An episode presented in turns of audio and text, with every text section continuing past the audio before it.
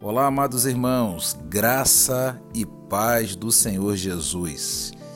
Eu sou o pastor Luiz Cláudio Peçanha, pastor da Primeira Igreja Batista em Valparaíso, no estado de Goiás. Temos a alegria de ter você aqui na página da nossa igreja no Spotify, quando você vai poder ouvir uma bela mensagem pregada neste domingo, dia 21 de março pelo pastor Saul Edgar, pastor auxiliar da nossa igreja. Nessa mensagem, Deus falará profundamente ao seu coração. Fique atento, continue conosco aqui e que Deus te abençoe abundantemente em nome de Jesus.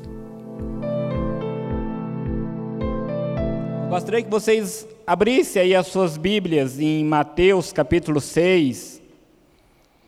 Mateus capítulo 6, lá no verso 19. Hoje eu gostaria de falar um pouco com vocês sobre a sabedoria para o futuro, né? Qual é o adulto que não pensa no futuro? Ah, o adulto responsável que não planeja uma aposentadoria para daqui a alguns anos, quando estiver sem a sua força física, né? Para poder descansar, para poder desfrutar um pouco melhor da sua velhice. Qual é a pessoa responsável que não pensa em criar uma reserva de emergência para alguma situação inesperada? Ou pelo menos gostaria de fazer tudo isso se lhe sobrasse um pouco de dinheiro? Né? Nós sabemos que as coisas não é muito fácil, principalmente nessa, nesse quadro atual que nós estamos enfrentando. E eu gostaria de compartilhar com vocês, meus queridos, que não tem nada de errado nisso em você pensar na sua aposentadoria, em você fazer reservas de emergência, em você investir no seu futuro, desde que o seu coração não esteja preso a isso, desde que o seu foco não seja esse, desde que a sua vida não se baseie somente nesse objetivo de ajuntar, arrecadar, aglomerar. Nós vivemos em um país capitalista, isso é bem verdadeiro, mas com toda sinceridade eu não acho ruim isso não. Porque nós temos o direito à escolha. Nós podemos escolher se vamos querer ah, o último lançamento, independente do preço, ou não. Nós podemos ter o direito de escolher se vamos querer andar segundo a moda ou não. Se eu vou sofrer por não ter condições de ter algo, ou se eu vou me contentar com aquilo que eu tenho. Então, essa é a vantagem de se viver em um país capitalista a desvantagem está naquele outro lado. Né? É, eu acho muito interessante quando eu converso com pessoas mais vividas, elas sempre trazem esse ponto quando se fala de consumo. Antigamente as coisas elas tinham uma, duri, uma durabilidade bem melhor. A qualidade das coisas era diferente, você comprava uma coisa durava quase pela vida inteira. Hoje em dia, vocês são testemunha disso, você compra algo, paga caríssimo e logo, logo aquilo tem que ser substituído. Muitas das coisas nem manutenção adianta, tem que ser jogada fora e ser trocada por outra. Né? E sabemos que essas coisas elas são caras e assim movimenta o capitalismo, assim as coisas vão gerando o consumo, as pessoas sempre gastando mais, sempre buscando coisas melhores e isso vai gerando tudo isso e muitas pessoas pagam preço alto para andar segundo a moda, para ter as últimas novidades. Muitas pessoas não conseguem entender na brevidade daquilo que elas estão comprando, no desperdício do que elas estão investindo. Coisas que atrairão, muitos, em muitos casos, olhares cobiçosos, olhares invejosos, olhares maldosos, né, de homens ah, sanguinolentos, homens que vão querer tomar aquilo de você coisas que irão te dar um prazer momentâneo, né, uma alegria por você obter, mas que vai te gerar um carnê enorme que vai levar meses, anos para você quitar aquilo. Então, são coisas que, a, a, numa olhada rápida, podem até ser agradáveis, mas que elas têm um custo. E por que, que eu estou falando sobre isso com vocês nessa manhã, aqui nessa introdução? Porque existem muitos crentes, meus queridos, que eles têm investido a sua vida, eles têm ah, corrido atrás, eles têm labutado exaustivamente por essas coisas perecíveis, pelas coisas que esse mundo oferece e que não terão uma durabilidade muito longa, que elas não são seguras em suas mãos, que elas irão estão cobrando um alto preço dessas pessoas, que na maioria dos casos é a própria vida, é a própria alma. E nesse texto que eu chamei vocês a abrir aí em Mateus capítulo 6, a partir do verso 19, ah, nós vamos ver o Senhor Jesus, o nosso Senhor e Salvador, tratando exatamente dessa questão.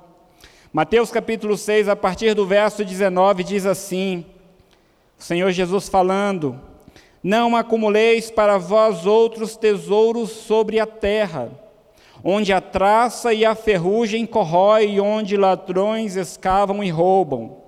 Mas ajuntai para vós outros tesouros no céu onde traça nem ferrugem corrói, e onde ladrões não escavam nem roubam. Porque onde está o teu tesouro, aí estará também o teu coração. Senhor, eis a tua palavra, abençoa ela nos nossos corações, Pai. Fale conosco nesta manhã, dai-nos entendimento, Senhor, e continue falando conosco ao sair daqui, Pai. Esse é o pedido que eu te faço em o nome de Jesus. Amém e amém. Meus queridos, eu chamo a sua atenção para isso que nós acabamos de ler e o que nós podemos, o que nós vamos tirar como lições proveitosas nesta manhã para as nossas vidas, né? A começar da atitude que nós tomaremos a partir desse momento, do que nós estaremos ouvindo aqui. Uma das coisas que é importante eu destacar, eu já falei muito aqui do Sermão do Monte, e aí eu volto a falar novamente, esse texto ele faz parte do Sermão do Monte, ensinamentos que Jesus está trazendo para os seus discípulos. Então isso é uma palavra para a igreja, não é uma palavra para quem está lá fora, não é uma palavra para quem ainda não nasceu de novo, mas é uma palavra para aqueles que nasceram de novo. Ah, essa manhã, a irmã Maria de Jesus ela começou num Salmo 24 falando que tudo pertence ao Senhor. E aqueles que nasceram de novo entendem isso. Nós cantamos aqui várias canções que tratavam dessa, dessa questão, desse foco, que tudo é do Senhor. O Senhor, Ele é dono de tudo, Ele é digno de toda glória. E como nascidos de novo, nós temos que concordar com isso. E é por isso que o Senhor Jesus ele está trazendo essa palavra para aqueles que nasceram de novo. Né? Em primeiro lugar, eu quero chamar a sua atenção para essa advertência que Jesus faz sobre os tesouros do mundo, no verso 19. Não acumuleis para vós outros tesouros sobre a terra, onde a traça e a ferrugem corrói, onde ladrões escavam e roubam. É importante lembrarmos que aquele povo, os judeus ali daquela época, para o povo judeu a prosperidade sempre foi sinônimo de bom relacionamento com Deus, Sim, isso é verdade, Deus fazia o povo prosperar quando eles estavam em obediência. Só que a gente precisa lembrar que lá no primeiro século, a prosperidade do judeu já não era mais um fruto de bom relacionamento com Deus.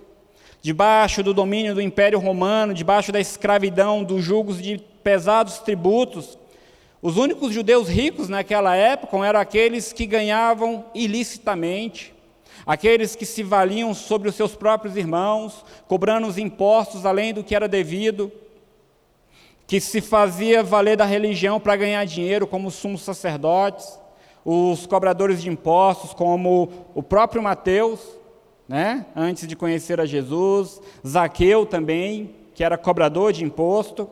Então, meus queridos, o Senhor Jesus está fazendo um alerta para aquele povo que conhece a palavra, mas que tem um entendimento errado da palavra.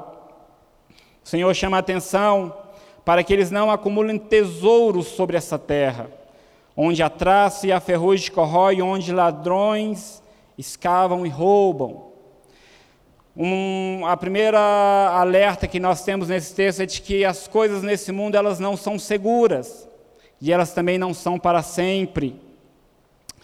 Ah, o Senhor Jesus, ele falando da traça, falando da ferrugem, falando dos ladrões, ele está fazendo menção a três tipos de tesouros, né, de bens daquela época, que eram os tecidos. Para aquele povo lá no primeiro século, tecidos valiosos, né, tecidos importados era algo que agregava riqueza. Roupa era algo bem escasso. As roupas daquela época eram feitas de panos de sacos, vamos dizer assim. E ter mais do que uma peça de roupa era ser rico. Então o Senhor toca nesse assunto, mas trazendo qual entendimento? Não importa você ter um tecido valiosíssimo, esse tecido ele pode ser consumido pelas traças. E se hoje em dia nós encontramos traças em nossas casas, mesmo cuidando e limpando, imagina naquela época. O Senhor também fala sobre cereais e trigo, que era um outro tesouro, uma outra fortuna daquela época. Ter comida em excesso a ponto de você guardar em celeiros, isso demonstrava que você era rico. Mas o Senhor também faz um alerta: não adianta você acumular isso num galpão, sendo que ratos, traças podem entrar ali e consumir e destruir essa sua riqueza. E ele também fala de bens. Naquela época não havia cofres, não havia bancos, não havia seguro. Então as pessoas guardavam seus bens nos seus próprios lares. E uma coisa que era comum, que acontecia, era os ladrões escavarem aquelas paredes que eram feitas de barro. Entrava nas casas e ali subtraía todos os bens que as pessoas guardavam ali de valor. Então o Senhor faz esse alerta. Ah, esses objetos eles representavam justamente a riqueza da época, mas não quero que vocês entendam que o que o Senhor Jesus está falando aqui de não acumular tesouros sobre essa terra, ele está se referindo somente a bens materiais, como as roupas, a, o alimento ou seus tesouros de valor. Mas como o texto vai nos falar lá no último verso, e eu já dou uma pincelada nele sobre essa questão de onde está o teu coração, ali estará o seu tesouro. Tesouro é tudo aquilo que você coloca o seu coração, é tudo aquilo que é importante para você, é tudo aquilo que é valioso. Então nós devemos entender como tesouro sobre essa terra também a nossa própria imagem, pessoas que cultivam a sua imagem diante da sociedade pessoas que cultivam um conge, pessoas que dão hipervalor a um filho. Nós sabemos que há pessoas que amam o seu marido ou amam a sua esposa mais do que a Deus, amam seus filhos mais do que a Deus, ama o seu emprego mais do que a Deus. O seu cargo, ele também pode ser um tesouro que você está cultivando sobre essa terra. O seu ministério pode ser um tesouro que você cultiva, porque você dá mais importância ao status, à aparência que aquilo gera, do que ao próprio Senhor, a quem você pertence ou deveria pertencer. Então, meus queridos, o Senhor chama a nossa atenção. Nós podemos muito bem estar edificando como tesouro terreno a nossa própria imagem, coisas que são subjetivas. Há pessoas que dão um valor à sua propriedade acima de tudo valor a um objeto como um veículo, como um carro. Pessoas que amam né, viajar a ponto de abrir mão da presença do Senhor para estar em viagens prazerosas, curtindo a sua própria vida, fazendo paisagens, postando, compartilhando pela internet, porque aquilo para elas é tudo status. Nós costumamos a pensar que muitos políticos, né, eles querem estar ali para roubar dinheiro, mas não. O que está em jogo ali é o poder. O poder é mais importante do que o dinheiro. Por quê? Porque quem tem poder tem dinheiro. E não só dinheiro, mas muitas outras coisas. Isso também são riquezas, tesouros, o querer ter poder, o querer estar em destaque com os objetivos errados. Nós somos sal e luz, meus queridos. Nós precisamos ser destacados onde nós estamos, mas com o objetivo de que as pessoas elas venham a estar sendo iluminadas, a estar sendo preservadas no sentido de ser sal e luz biblicamente falando. E não para que nós tenhamos privilégios, para que nós venhamos a lucrar com a nossa estadia, com aquilo que nós fazemos ao nosso próximo. Lembre-se, meus queridos, o Senhor Jesus, Ele é tudo e é Ele que deve ser evidenciado na sua vida, na nossa vida. É o Senhor Jesus que deve ser valorizado como o nosso maior tesouro, o nosso maior bem. A nossa riqueza está no Senhor Jesus e não naquilo que esse mundo pode oferecer. Lembre-se que as nossas bênçãos, a nossa maior bênção aqui nessa terra é o Senhor Jesus. Não é recompensa, não é tesouro, essa história de que você investe para ganhar depois. Nós não podemos confundir a lei da semeadura. Aquilo que você planta, você recebe de volta. Se você faz o mal, você vai receber o mal. Isso não é castigo, isso é fruto do seu trabalho, da sua obra. Se você faz o bem, você vai receber o bem. Isso é a recompensa. Agora, aquilo que o Senhor tem para nós está muito bem guardado, muito bem reservado para nós. Nós vamos ver isso aqui no segundo ponto. Mas eu também quero destacar a importância do que o Senhor fala aqui sobre não ajuntar tesouros nessa terra, onde traça e ferrugem corrói, onde ladrões escavam e roubam. Nós não podemos deixar também de entender que o Senhor está mencionando sobre os bens materiais, o que para nós podemos chamar também de dinheiro.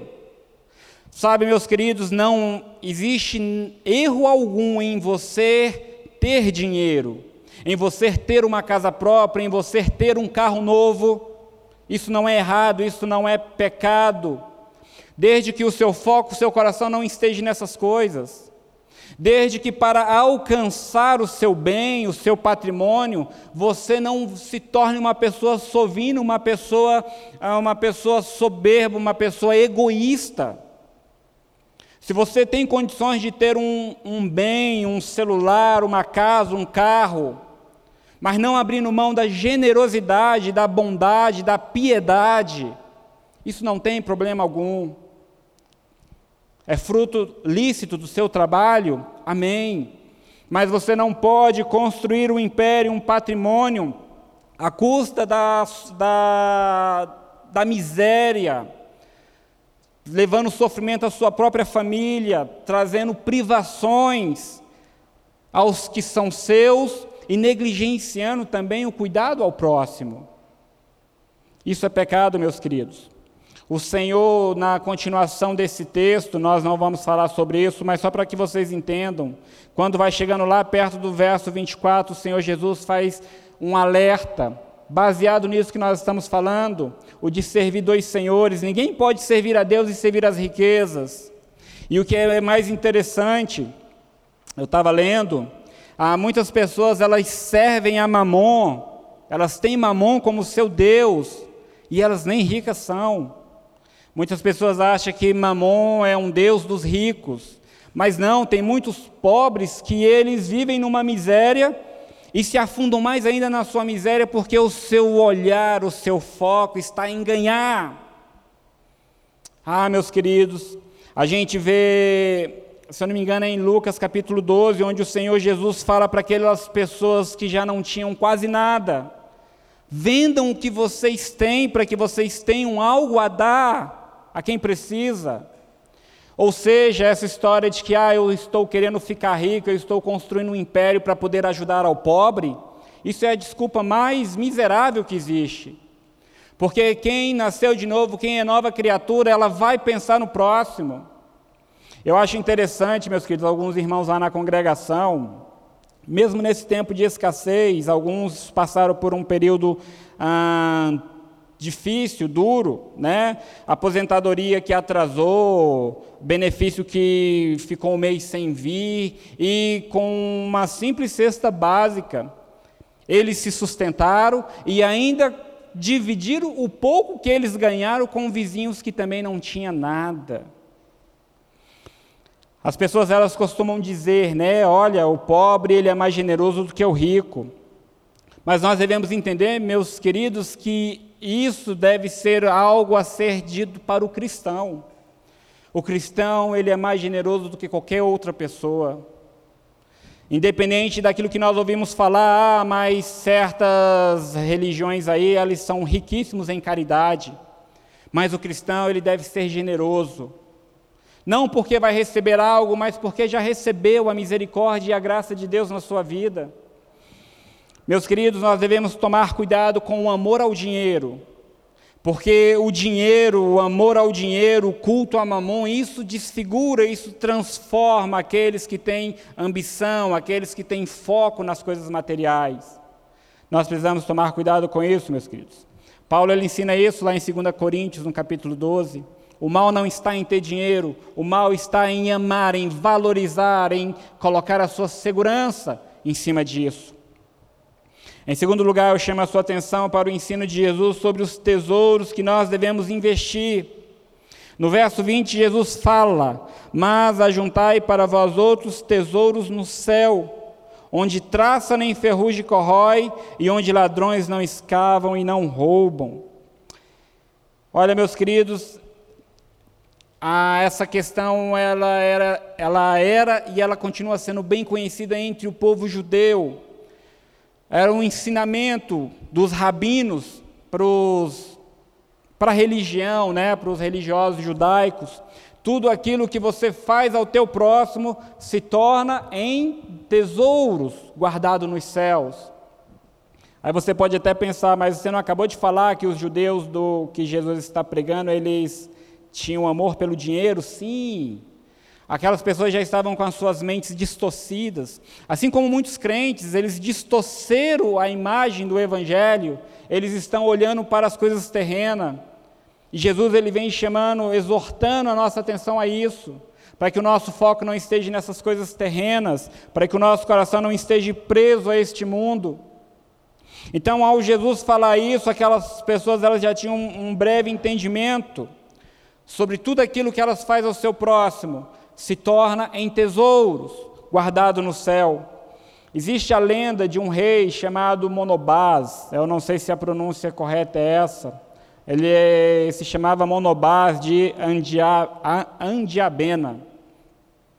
Essa lenda fala de um rei, de um homem que se tornou rei, né, por uma, de uma família real. Ele se converteu ao judaísmo e num período de uma fome extrema no seu reinado, ele pegou uma imensa parte da sua fortuna e transformou aquilo em alimento e distribuiu para aquela nação que estava sob o seu cuidado. Aquilo causou uma indignação muito grande sobre os seus irmãos, porque ele havia, vamos colocar assim, havia queimado, né, toda a herança da sua família, herança que havia sido acumulada de geração em geração. E quando ele foi questionado pelos seus irmãos do que ele havia feito, ele simplesmente falou: Mas eu não fiz nada de errado. Eu simplesmente peguei um tesouro terreno e o transformei em tesouro celestial. Eu peguei o ouro que corria o risco de ser tomado por homens e o coloquei num lugar seguro onde ninguém mais pode tocar. Eu investi esse tesouro e ele está bem guardado. O William Barclay, um comentarista do século passado, ele faz uma observação bem interessante sobre o tesouro celestial versus o tesouro terreno. Ele diz que tudo que se acumula egoisticamente, cedo ou tarde se perde, mas tudo que se oferece ao próximo com generosidade se torna tesouro no céu. E esse foi o conceito utilizado pela igreja primitiva, a igreja dos primeiros séculos.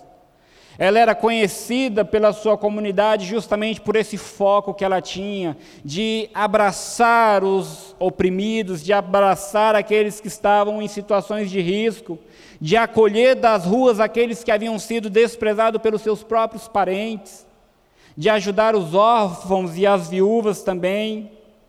Em um período mais sofrido da igreja, durante a perseguição de Dércio, em Roma, o império ordenou que eles invadissem as igrejas para que tomassem os seus tesouros, acreditando né, naquela época que as igrejas eram como muitas hoje, tivesse coisas de ouros, dinheiro, fortunas.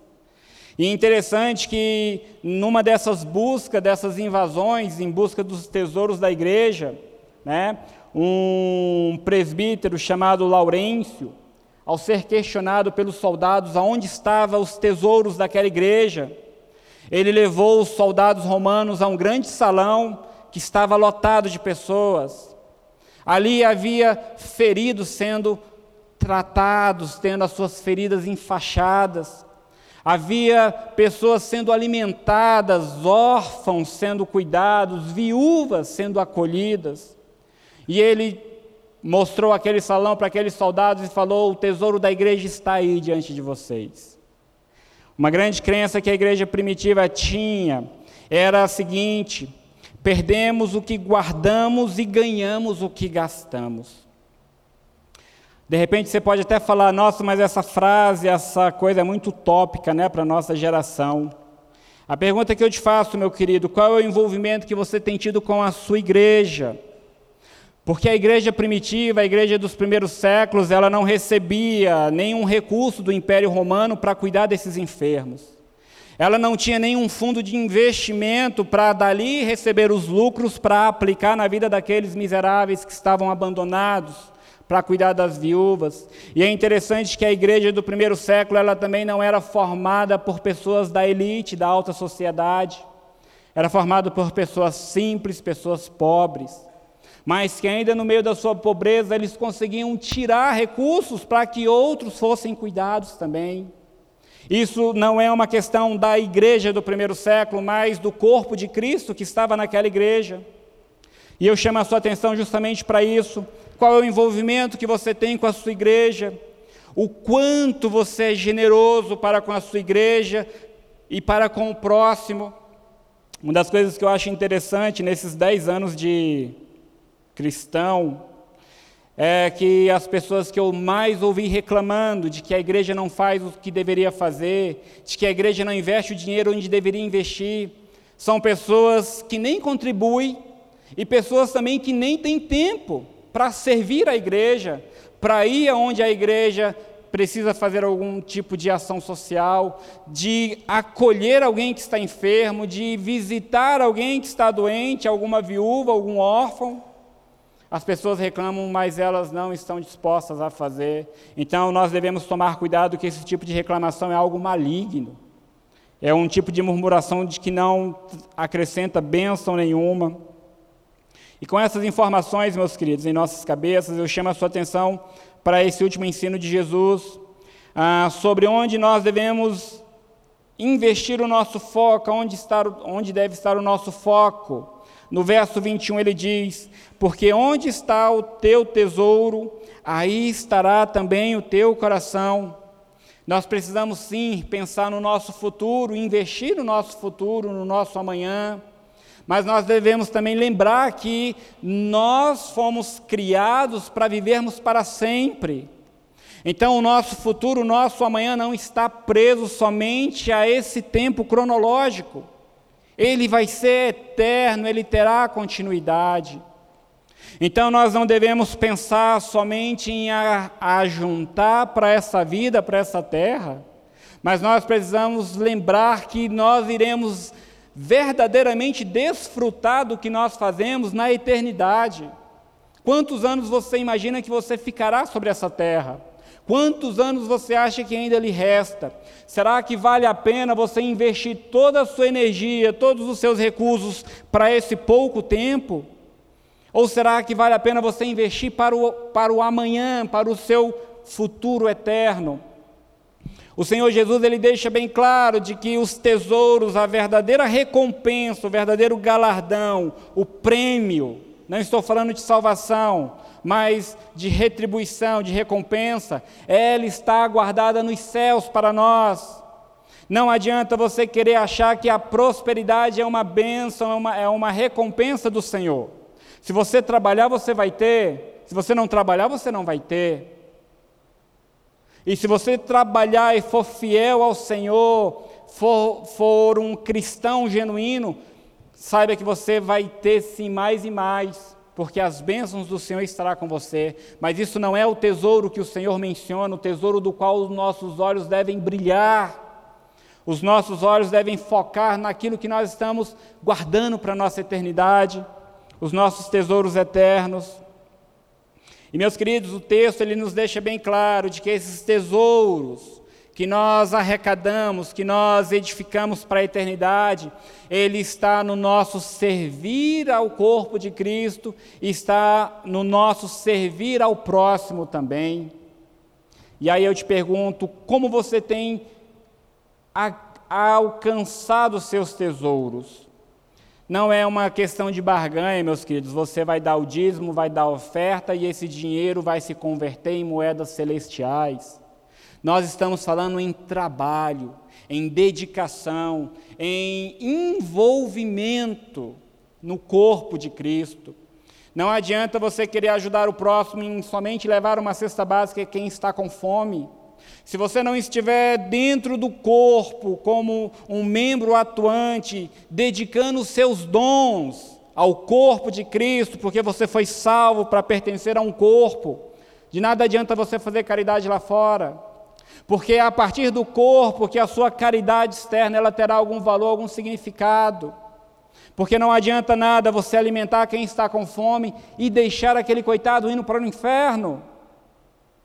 Porque a obra que o corpo faz é justamente uma obra específica de levar aos que estão sofrendo a salvação, o Evangelho, e junto com o Evangelho trazer um cuidado. Nós precisamos refletir, pensar sobre essas coisas, meus queridos. E aí eu tirei três aplicações para que nós pudéssemos meditar em tudo isso que eu falei a primeira delas, eu quero que você tenha em mente a convicção de que você não pertence a esse mundo, você está aqui de passagem. E se você entender isso, você não estará focando toda a sua energia, todo o seu esforço em acumular riquezas neste mundo. Você não vai pensar só no agora, mas você vai pensar no amanhã, na sua vida celestial.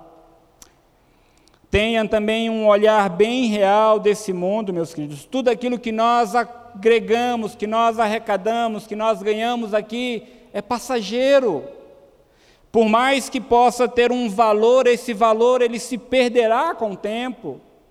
Por mais que seja algo que vá só crescendo, vá crescendo, evoluindo, você não terá isso para sempre. Chegará um momento em que você não poderá carregar isso contigo. E o que, que será feito? da sua fortuna, do, do seu esforço terreno.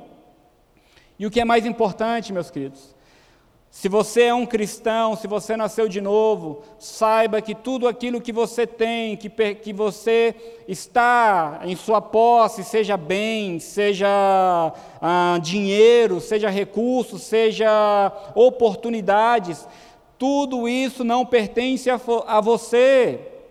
O Senhor confiou isso em suas mãos, e o Senhor pedirá conta de, de você, de tudo o que você fez com as coisas a qual o Senhor lhe confiou. Isso é sério, meus queridos. Não adianta querer levar uma vida dissoluta, achando que você não terá que prestar conta para ninguém, porque o seu dinheiro é simplesmente fruto do seu trabalho.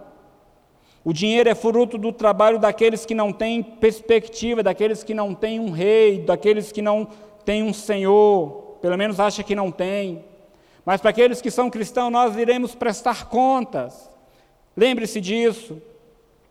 E por último, eu chamo vocês a aprender com aqueles homens lá de Hebreus capítulo 11, que são tidos como os heróis da fé. Aqueles homens, eles ouviram e creram numa promessa, apesar de nunca desfrutarem dessa promessa em vida. Mas saibam que hoje eles já desfrutam daquilo que eles creram. Da mesma forma, meus queridos, lembre-se que o Senhor nos adverte: ajunte tesouros nos céus, porque lá o tesouro estará seguro, lá o seu tesouro ele será eterno. E uma hora, cedo ou tarde, nós iremos nos deparar com o Senhor na porta do céu. Creia nessa promessa e viva com os olhos nessa promessa, porque cedo ou tarde ela se tornará real na sua vida. Não estamos falando de salvação, esses tesouros não têm nada a ver com salvação, mas esse tesouro, essa palavra é para aqueles que foram salvos. E se porventura você ainda não tem segurança da sua salvação, ainda não se sente como um salvo, nos procure. Fale conosco, nós vamos caminhar com você para que você tenha essa segurança, tenha essa certeza da sua salvação, meus queridos. Porque a palavra do Senhor, ela é verdadeira, ela é eficaz. Abra mão dos prazeres que essa vida lhe oferece. Foque os seus olhos no que Deus tem guardado para ti. Eu quero encerrar deixando para vocês o texto que está lá em Efésios, capítulo 1, versos 16 a 19, que diz assim: o apóstolo Paulo falando com aquela igreja: Não cesso de dar graças por vós, fazendo menção de vós nas minhas orações, para que o Deus de nosso Senhor Jesus Cristo, o Pai da glória, vos conceda espírito de sabedoria e de revelação do pleno conhecimento dele, iluminando os olhos do vosso coração, para saberdes qual é a esperança do seu chamamento, qual a riqueza da glória da sua herança nos santos, e qual a suprema grandeza do seu poder para com os que cremos, segundo a eficácia da força do seu poder. Meus queridos, o meu desejo é que o Senhor toque no seu coração para que você possa compreender tudo isso que nós falamos aqui nessa manhã, para que o seu foco esteja nas coisas do alto. Porque se você não consegue enxergar isso, meu querido, é porque você ainda não enxergou a graça de Deus. Nós não pertencemos a esse mundo, nós não somos daqui, nós devemos investir aquilo que o Senhor confiou a nós na, no nosso futuro, no reino celestial, e nós investimos isso a começar daqui, investindo na nossa igreja, investindo no nosso próximo, e não falo só em dinheiro, eu falo no nosso trabalho, no nosso serviço, dedicando os nossos dons ao Senhor. Que o Senhor nos abençoe. Feche seus olhos, vamos orar. Senhor nosso Deus, quero te agradecer pela oportunidade de poder falar com a tua igreja nesta manhã. Agradeço pela vida de cada um dos que o Senhor trouxe aqui, Pai. Daqueles que estão nos assistindo pela internet também, Senhor, e que poderão assistir essa mensagem em outro momento. Ô oh, Pai, continue a nos abençoar, a nos fortalecer, a nos dar direcionamento e foco, Senhor. Perdoa os nossos pecados, Senhor, e que o Senhor possa nos atrair cada vez mais para a Tua presença. Sou grato, Pai, pela vida do nosso pastor, Continue usando o teu servo para edificar a tua igreja, para nos exortar, nos chamar a atenção para aquilo que o Senhor tem colocado no seu coração, Pai. Para que nós possamos viver uma vida de servidão, Pai. Uma vida de genuinidade, Pai, como cristãos na tua presença, dedicando os nossos bens, dedicando as nossas obras ao Senhor, Pai. Assim eu te oro e te agradeço em o nome de Jesus. Amém e amém. Espero que Deus tenha falado profundamente ao seu coração através dessa mensagem. Eu sou o pastor Luiz Cláudio Peçanha, pastor da Primeira Igreja Batista em Valparaíso, no Goiás, e ficaremos muito felizes de poder receber você em uma das nossas celebrações, a nossa escola bíblica dominical, às 9 horas da manhã no domingo, e o nosso culto de celebração às 17h30 nesse tempo de pandemia, também no domingo. Temos também o nosso culto de oração, Terça da Vitória, todas as terças-feiras às 20 horas. E temos certeza que em todas essas celebrações, Deus terá uma palavra para o seu coração. Nos visite, venha nos fazer uma visita. Estamos de portas e braços abertos para receber vocês. Que Deus te abençoe abundantemente nesse dia. Um grande abraço e fique com Deus.